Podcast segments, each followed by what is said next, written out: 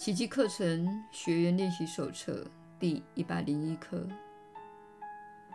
上主愿我活得圆满幸福。今天我们要继续讨论幸福这一主题，它是了解救恩的关键。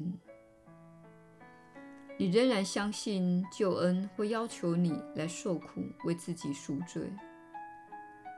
绝非如此。但只要你还相信罪的存在，又相信上主之子可能犯罪的话，这种想法在所难免。如果罪真的存在，那么惩罚就是正义且合理的，无人得以幸免。那么你必须付出痛苦的代价，才可能买到救恩。如果罪真的存在，那么幸福必然成了幻象，因为两者无法并存。有罪之人注定要受死亡与痛苦的报应，这是他们咎由自取。他们知道报应正在等着他们，追踪他们的下落。总有一天，在某个地方，他会以某种形式讨回他们欠上主的债，因此他们不可能不战战兢兢地设法逃避他的耳目。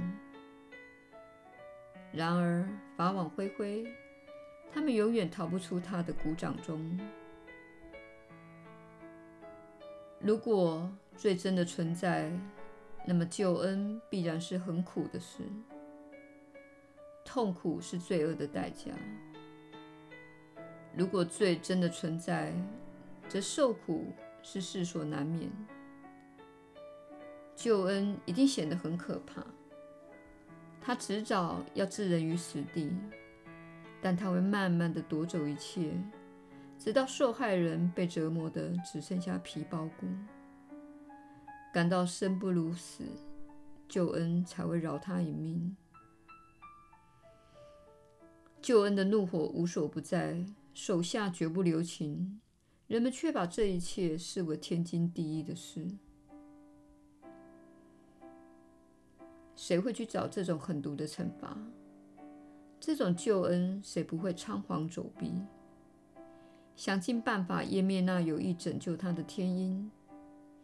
谁愿意听他那一套？谁敢接受他的馈赠？如果罪真的存在，他的赠礼便是死亡。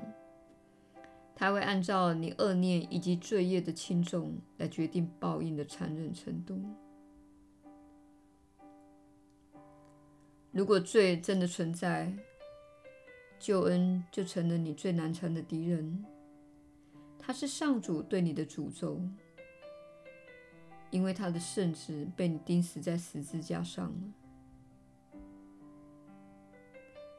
你今天需要用心的练习，这些练习会教你看出罪的虚假不实。你相信罪恶会为你带来的一切报应，也绝不会发生，因为它没有发生的理由。以开放的心接受救赎吧，别再纵容你以为自己已经把上主之子变成魔鬼的信念了。罪并不存在。我们今天要随时把握机会，温习这个想法，因为它是今天的观念的基础。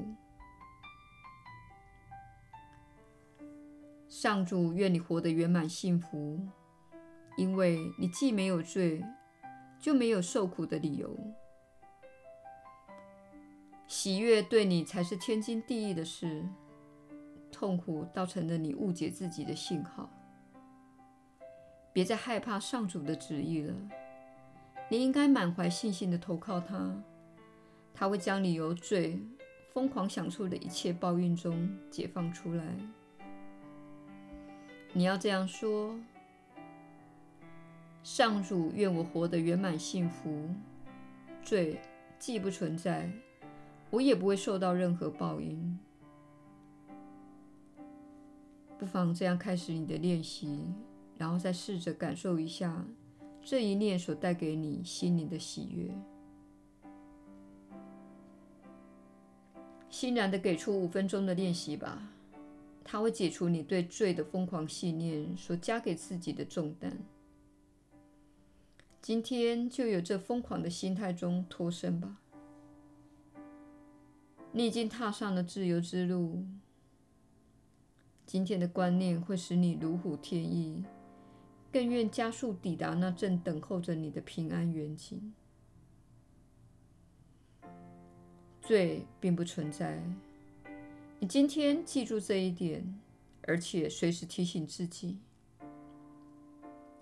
上主愿我活得圆满幸福，这是真理，因为罪不存在。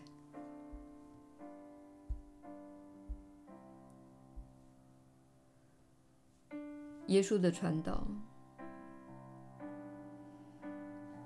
你确实是有福之人，我是你所知的耶稣。罪不是真实的。如果罪是真实的，表示你比上主更加强大，因为你能够做出上主无法阻止你去做的事。你是否认为自己有那么强大？你确实是力量强大的创造者，这是毋庸置疑的。不要认为你不如天赋一样强大。实际上，你是依照他的形象所造。上主在赋予你他的形象之际，赋予了你一种能力，使你能够从事及创造你想要的体验，让你根据你觉得自己需要的任何体验来创造。但是你无法压倒万有的源头，因此，如果有人对你做了什么事，或是你做了什么事，或者你目睹了什么事，你必须记得，你被赋予绝对的自由，你不会因为遵循你所认为的真实指引而受到惩罚的。因为任何人不论做了什么事，都是认为这样做是对的，以为这样做能够得到自己想要之物。他们以为这样做能使他们更接近自己的目标，不论目标是什么。但是，亲爱的朋友，你们有太多人的心。受到错误的观念所污染，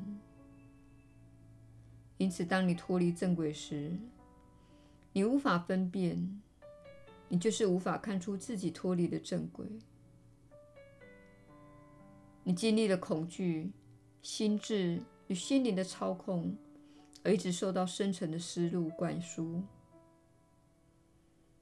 对此，你甚至一无所知。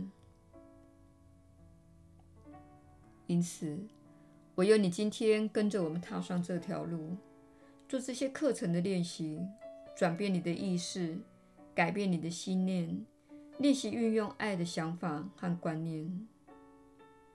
唯有透过这个过程，你才能除去那些覆盖在你清明心灵上的污泥和尘土，而且你才会开始获得正确的指引。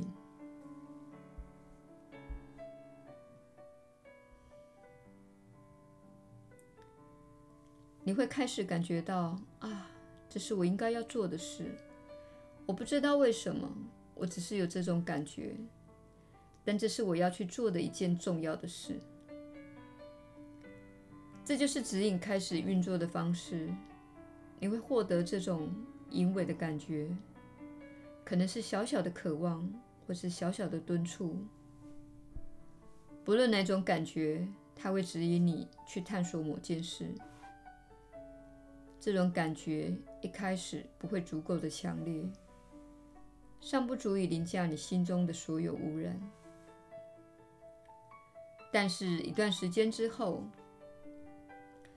你会看到这个讯息越来越强烈，他始终在那里，不逼迫你，不对你吼叫，也不与你争论，但是他就在那里。到最后，他会变得足够的强烈，使你听见，并听到他说：“啊，这是我将要去做的事情。”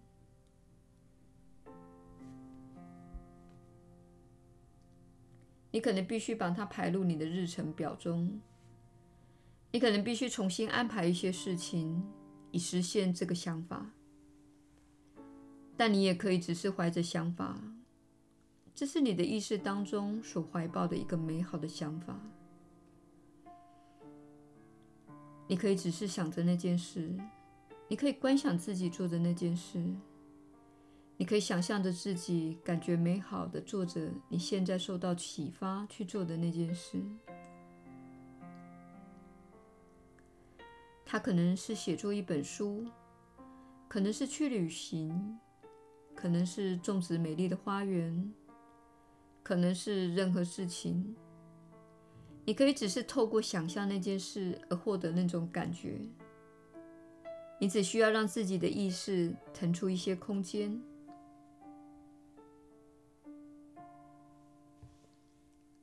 这也是我们告诉你不要总是拿着手机的原因之一。这样你才能够坐在公园凳子上，看着鸭子在池塘里游泳。没有手机拿在手里，也没有简讯在那里一直作响，它会使你分心，而无法专注在眼前的事物。事实上，它使你远离神圣的一刻。然而，你可以在此刻创造你想要的体验。这就是你经常随身携带的科技产品所造成的具有破坏力的影响。你从未有过自由，无法单纯的让自己的心安静下来，凝视地平线，允许那些受到启发的观念浮现在你的心头。